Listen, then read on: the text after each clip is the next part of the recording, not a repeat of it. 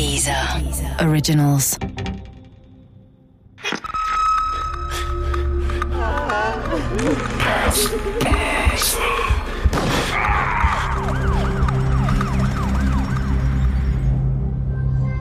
Das große Schweigen. Teil 2. Ich bin dem Wohnmobil der beiden mit meinem klapprigen Renault, den ich mir gleich nach der Ankunft in Australien zugelegt hatte, hinterhergefahren. Ich wollte unabhängig bleiben und bei der Rückfahrt nicht auf die beiden angewiesen sein. Das sollte sich als richtige Entscheidung erweisen. Weil man in Nimbin wenig erleben kann, wenn man wie ich nicht kifft. Für Thomas dagegen muss es so etwas wie ein kleines Paradies gewesen sein.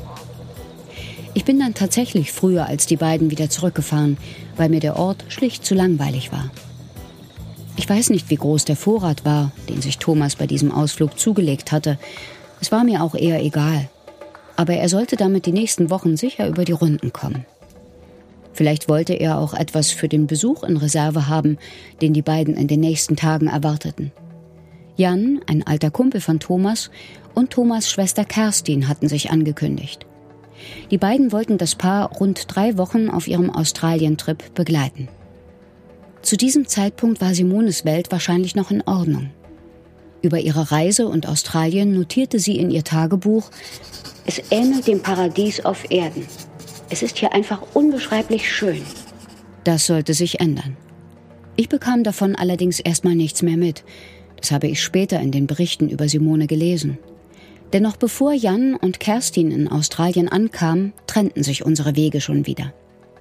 Ich wollte mich nicht länger hinter Simones und Thomas Australien-Erfahrungen verstecken, sondern meine eigenen machen. Zudem befürchtete ich, mit Jan und Kerstins Ankunft eine Art fünftes Rad am Wagen zu werden, ich fuhr mit meinem alten Renault weiter in den Süden des Landes und heuerte auf einer Obstplantage an. Wann die Spannungen zwischen Thomas und Simone begannen, kann ich deshalb nicht genau sagen. Die beiden kannten sich seit langem und waren seit sechs Jahren ein Paar. Aber wahrscheinlich waren sie in dieser Zeit nie so lange ohne Ablenkung und Fluchtmöglichkeit auf den wenigen Quadratmetern, die das Wohnmobil hergab, eingepfercht gewesen. Bei den meisten Paaren wären unter diesen Bedingungen irgendwann Spannungen aufgetreten. Vielleicht wurden sie ja auch durch den Besuch aus Deutschland noch größer. Der Platz im Wohnmobil wurde noch enger. Thomas drängte immer öfter darauf, alleine darin zu schlafen. Simone sollte sich ein Zelt mit seiner Schwester Kerstin teilen. Mit großer Überraschung haben auch Simones Eltern später mitbekommen, dass es tatsächlich Unstimmigkeiten zwischen Simone und Thomas gab, die nach außen hin immer den Eindruck völliger Harmonie gemacht hatten. In den Tagebüchern von beiden fand sich in den Tagen vor Simones Tod Eintragungen, die darauf schließen lassen, dass es während der Reise zu heftigen Verstimmungen zwischen den beiden kam. Am 11. Februar 2005 mietete sich das Quartett auf dem Tourist Caravan Park in Lismore ein. Lismore ist eine Kleinstadt rund 30 Kilometer vom Kifferparadies Nimbin entfernt. Ich habe dort auch mal gezeltet, ein lausiger Ort, der nur durch seine Nähe zu Nimbin punkten kann. Deshalb wird Thomas ihn als Ziel vermutlich vorgeschlagen haben. Doch bereits am ersten Abend krachte es zwischen Thomas und Simone. Es regnete, und die beiden Frauen wollten die Nacht im geschützten Wohnmobil verbringen, doch Thomas wollte das nicht zulassen.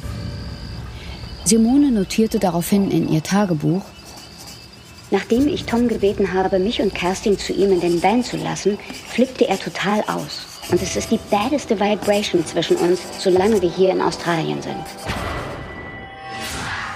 Wie gesagt, ich hatte die beiden als Paar anders kennengelernt.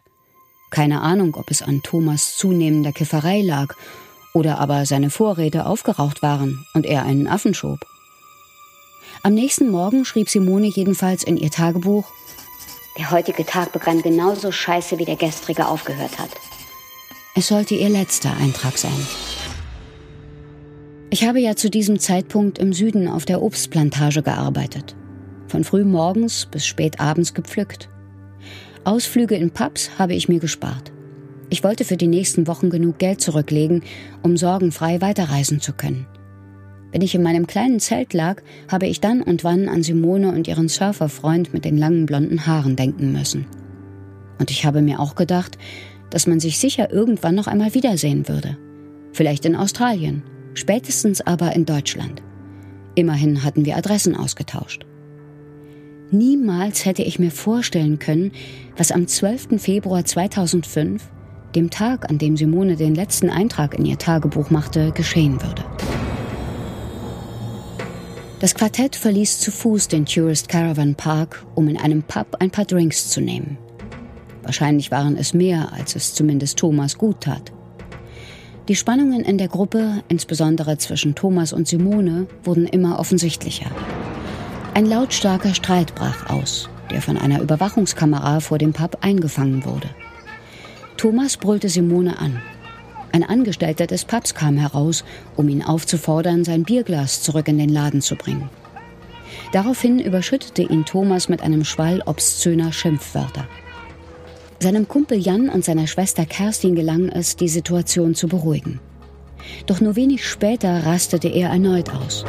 Als man dem Quartett wegen seines alkoholisierten Zustandes den Zugang zum nächsten Pub im Metropol Hotel verweigerte, pöbelte Thomas weiter. Er hatte sich einfach nicht mehr im Griff und ging wegen jeder Kleinigkeit in die Luft. Später, zurück auf dem Tourist Caravan Park, legte er sich dann wieder mit Simone an. Sie pochte auf ihr Recht, im Wohnmobil schlafen zu dürfen. Doch von diesem Recht wollte Thomas nichts wissen. Er bestand darauf, dass Simone im Zelt bei seiner Schwester schlafen sollte. Der halbe Campingplatz bekam diesen Streit mitten in der Nacht mit. Das Geschrei im Wohnmobil schallte durch die Dunkelheit. Aber den genauen Wortlaut konnte später niemand wiedergeben. Das bestätigte mir der Journalist Peter Johansen von Sat1, auch er hat die Ereignisse in Australien für seinen Sender aufgearbeitet. Warum es genau zum Streit kam, darum drehen sich ja die Ermittlungen. Und der Grund, der wurde nie genau bekannt. Ich habe mir das komplette Verhör von Thomas bei der australischen Polizei damals angehört. Und in diesem Verhör bestreitet er immer, dass es einen Streit gegeben hat und gibt natürlich auch keinen Grund für diesen Streit an. Was im weiteren Verlauf der Nacht geschah, darüber können wir auch heute noch nur spekulieren. Thomas gab später an, Simone hätte den Wohnwagen verlassen. Ohne Schuhe, ohne Geld und ohne ihren Ausweis. Er wäre ihr nicht gefolgt und wusste nicht, wo sie hin wollte. Seine Schwester Kerstin und sein Kumpel Jan behaupteten, sie auf dem Campinggelände gesucht zu haben. Als sie dort nicht fündig wurden, hätten sie mitten in der Nacht auch noch die Innenstadt von Lismore nach Simone abgesucht.